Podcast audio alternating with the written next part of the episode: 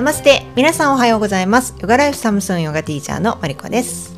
夫の健介です。この番組では明日を生きやすくするをテーマにヨガの学びを交えた私たち夫婦のたわいもないトークを月曜と木曜に福岡の山小屋よりお届けしています。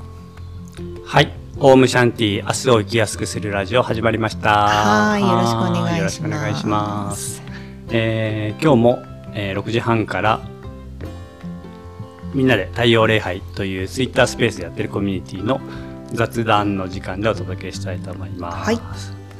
はい。えーとね、今日ほど何もノープランな日はあそうなの？ないですよ。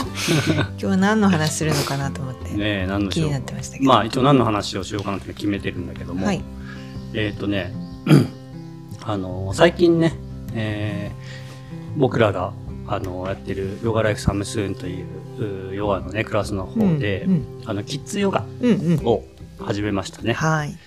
はい。始。めました。うん。なんかね、マルコさんずっとやりたかったっていうことでね言ってたけども、うんまあ僕は別にずっとやりたかったっていうのはないんだけど、うん。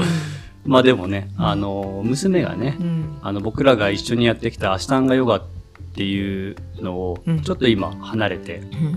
えー、こと離れることになったので、じゃあ、はい。ね、ちょうどせっかくだから、うん。あの、地域でね、うん。ヨガやりたいって言ってた子供たちうんもいたから、うん。うんあの、その子たちも含めてね、一緒にじゃあキッズヨガ始めようかっていうことで始めたんですね。うん。うん。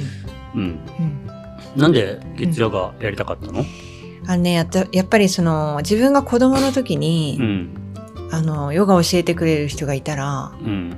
どんだけ良かっただろうって今すごく思ってて。うん。なぜ？具体的には。うんとねやっぱり、あの結構大人になるまで私は生き方がわからなかったんですよね。うん。まあ、いろんなあの足りないものがあったんですよ。なんかそのうん。家族との関係とかね、親との関係、まあ、そういうのから始まって、友達同士との関係とかね。うん、であのそれでいていろいろ自分でよく考えるあの子供だったんですね。うん。いろんなことをね。うん。で自分でなんか図書館でねその友達に好かれるあのおまじないみたいな いろんなおまじないの本とかを借りてねへー。そういうの読んで。ね実行したりとかしてたんですよ。そういうそういう子供だったんですね。へー。じゃあ好かれてないっていう実感があって、うん。好かれたいって思ってたんですね。そうそうそう。やっぱなんか友達とのコミュニケーションがうまくいかなかったのかな、うん、でどうしたらいいのかわかんない。自分のどういう態度で過ごしたらいいかわかんないみたいなのがずっとあって、うん。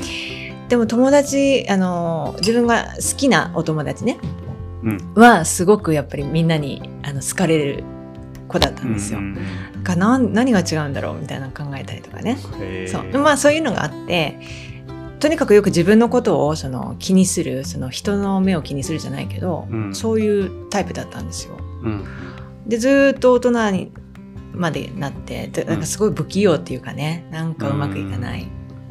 でも、うん。あの、一説によると、うん。まあ、人気者だったっていうね、ああそうね。あ話はそ聞いたけどね。そうそうそう。それが、うん。それがあのあれなんですよ。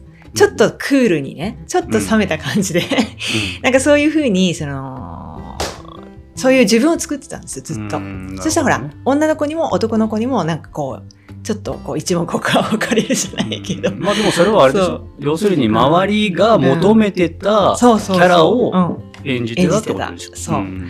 でそれがねやっぱ苦しかったんですよね自分の中で。本当の自分じゃないから。でそれであの集まってきた人たちってなんか本当の自分を知らないから、うん。本当に心を開けないわけですよ。うんうん。そういうことの延長かな。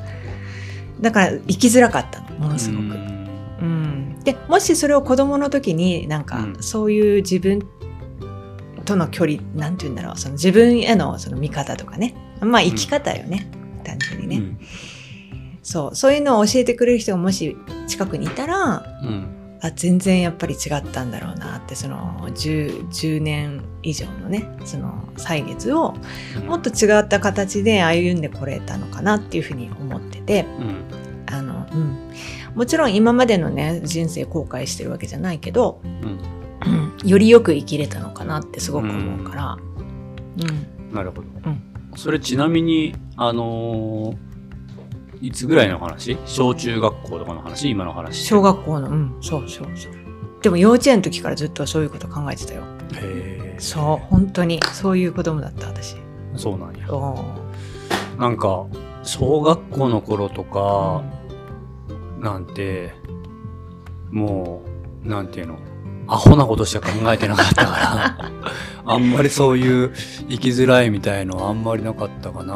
うん。で、中学校、まあ中学校だとね、思春期になって、まあいろんなことは感じてはいたけども、でもやっぱり同じくね、楽しくて、部活もやったし、仲間とも、クラスの学校生活も楽しかったし、うん部活動生活というか、も楽しかったから、あんまりそういうのはなくて、生きづらかったみたいなことをか、生きづらかったっていうか悩みがあったとすれば、あの、天然パーマ。うん 見た目のね。そうそうう。んそれがすごいやっぱりコンプレックスだし、すごく言われたからね。はい。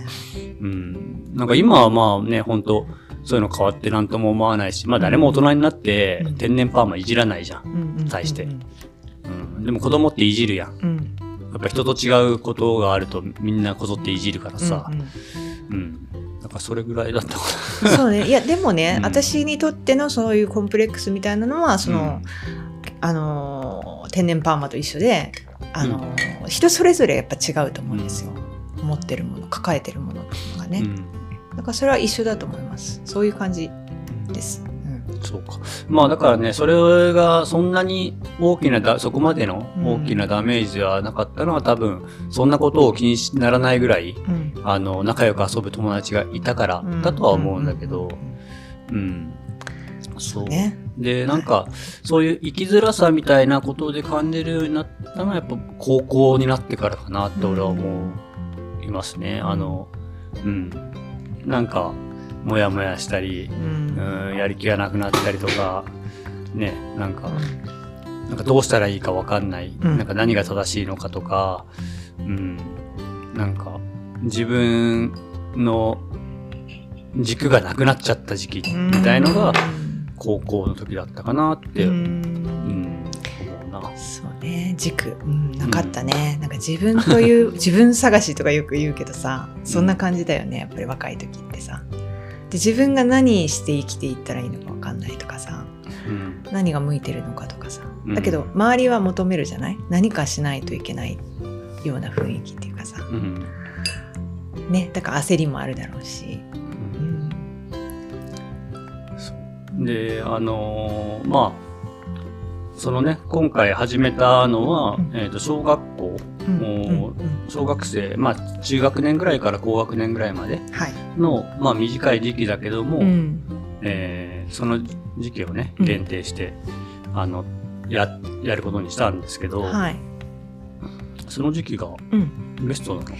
そうだね。まあ大体その3年生ぐらいからあの結構いろいろ理解あの、うん。大人が言ったことを理解し始めたりとか自我がやっぱりしっかり目覚めてきてる時だし、で、まあ、4年生5年生6年生でこう思春期に入っていく前に一つそういうあの自分がね頼りにできるスキルっていうか、あうん。のそういうものがあると本当の意味で理解してなかったとしてもなんとなくそれをこう使える日がやってくると思うから、もう今のうちに練習しとくのがいいかな。それは、その、スキルっていうところで言ったら、はい例えば、具体的に、えーと呼どういうこ吸呼吸法とか、それを日常でどういうふうに落とし込むというか、うん、そうね。るあのやっぱり練習体を動かしながら練習していく中で、うん。辛い時苦しい時うんってあるじゃない？やっぱり痛いとかね、うん。そういう時に呼吸をしっかりするんだよみたいな練習をしてるので、普段の日常生活でもあのこれは使えるよっていうふうにちゃんと教える教えるんですね。なんかなんか嫌だなって感じた時にしっかり呼吸しましょうとか。で、うんうん。心の声を聞きましょうっていうことも、あのルールとの一つとしてね言ってるんだけど、うん。自分のそういう心の声をしっかりちょっとあの俯瞰っていうかねあの、まあ観察。そう観察、うん、うん。ちょっと離れたところから観察する練習もしてるのでそういうのも日常生活にこう活かせるようにあの、うん。少しずつこう慣らしていくというか、なるほどね。うん、そっかそっか。まあ、中学生ぐらいになったらね、うん。もう、あのーなんていうか、ある種の半分もう大人みたいになってるからね、んその前の方がいいよね。で、またそその、うね。大人になる、半分ぐらい大人って言ったけど、その半分ぐらい大人になる過程で、いろんなね、そうね。あのー精神状態というか、はい。うん不安定な状態に、その成長に、ね、の、うんなんだろう、反動というか、はいその分の痛みとしてね、うん、いろんなことが起きるから、まあその前だといい。そうですね。うん。やっぱりね体と心がせおあの一気に変わっていく時期で、うんやっぱりホルモンがねどんどんあの分泌されるその女性ホルモン、男性ホルモンで成長ホルモンももちろんどんどん分泌されるでそれを正常にやっぱり分泌させないと過剰でもダメだし足りなくてもダメだからうんそれは呼吸だったりその自律神経高めるのにねうん呼吸法だったりっていうのはとっても役立つから意味わからなくても一緒にやるだけで、うん。うん、ちゃんと体に現れてくるはずなんで、うん、大切だなと思います。まあそうね。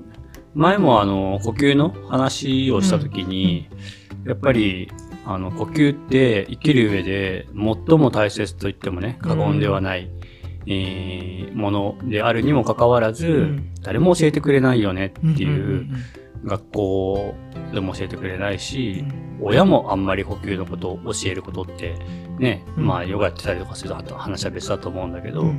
普通であればないうんと思うんだよね。そう。だからなんかヨガを、お僕はね、はい。ヨガを、キッズヨガをできることになったっていうのも嬉しいけども、子供たちに呼吸を教える機会ができたっていうのがね、すごく大きいなと思ってて、うん。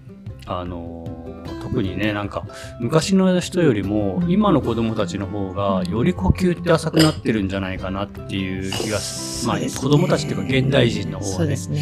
忙しいからね。そうそう、忙しいし、なんていうのかな、えっと、例えば、その、まあゲームとかさ、うん。その SNS とかでもそうなんだけど、僕はほら、それ自体否定するタイプの人間じゃないけども、ただそういうことをしてる時とかっていうのはすごく呼吸が浅いだろうと思うし、うん、まあ、あの、地域差とかね、個人差あると思うけど、あの、走り回ってね、そうん遊んでるってたら呼吸が浅いなんてことはありえないわけじゃない。うんもうぜいぜいハーハー言ったりするわけだから。そうでもそうじゃない。やっぱり室内中心になったりとか、じっとしてるようなね、あれになるとより多いと思うので、うん。なのでね、それがみんなにね、うちの子もそうだし、はいえー周りのね、友とお友達、子供たちに伝えられるっていうのは大きいんじゃないかなって思はいってます。うん。えー、というわけで、あの、今日はね、もう本当雑談ですけど、うんあの、キッズヨガを始めましたっていう話でした。うんで、子供にね、あの、ぱ思春期になる前ぐらいに取り入れると、うん。非常にその後の人生に大きく役立つんじゃないかなとうん。いうことです。はい。うん。で、まあこれ別に宣伝でも何でもないんですけど、あの、朝のね、6時半からやってる、その今、この雑談コーナーって言ってる、えー6時半から太陽礼拝やって、うん。えっ、と、6時45分から雑談ですけど、その半から45分まで15分は太陽礼拝をやってるので、うん。でね、うちの娘も毎日一緒にやってますけど、あの、太陽礼拝とかでもね、だけでもいいと思いますよね。十分。うん、ぜひ、あの、よかったらね、サイトの方とかでも、あの、みんなで太陽礼拝っていうコミュニティとして紹介してるんで、えーお子さんとかでね、一緒に参加してくれたら嬉しいなとうん。思います。はい。はい。それでは今日も一日皆さんが心穏やかに過ごせますように。せーの。ナマステ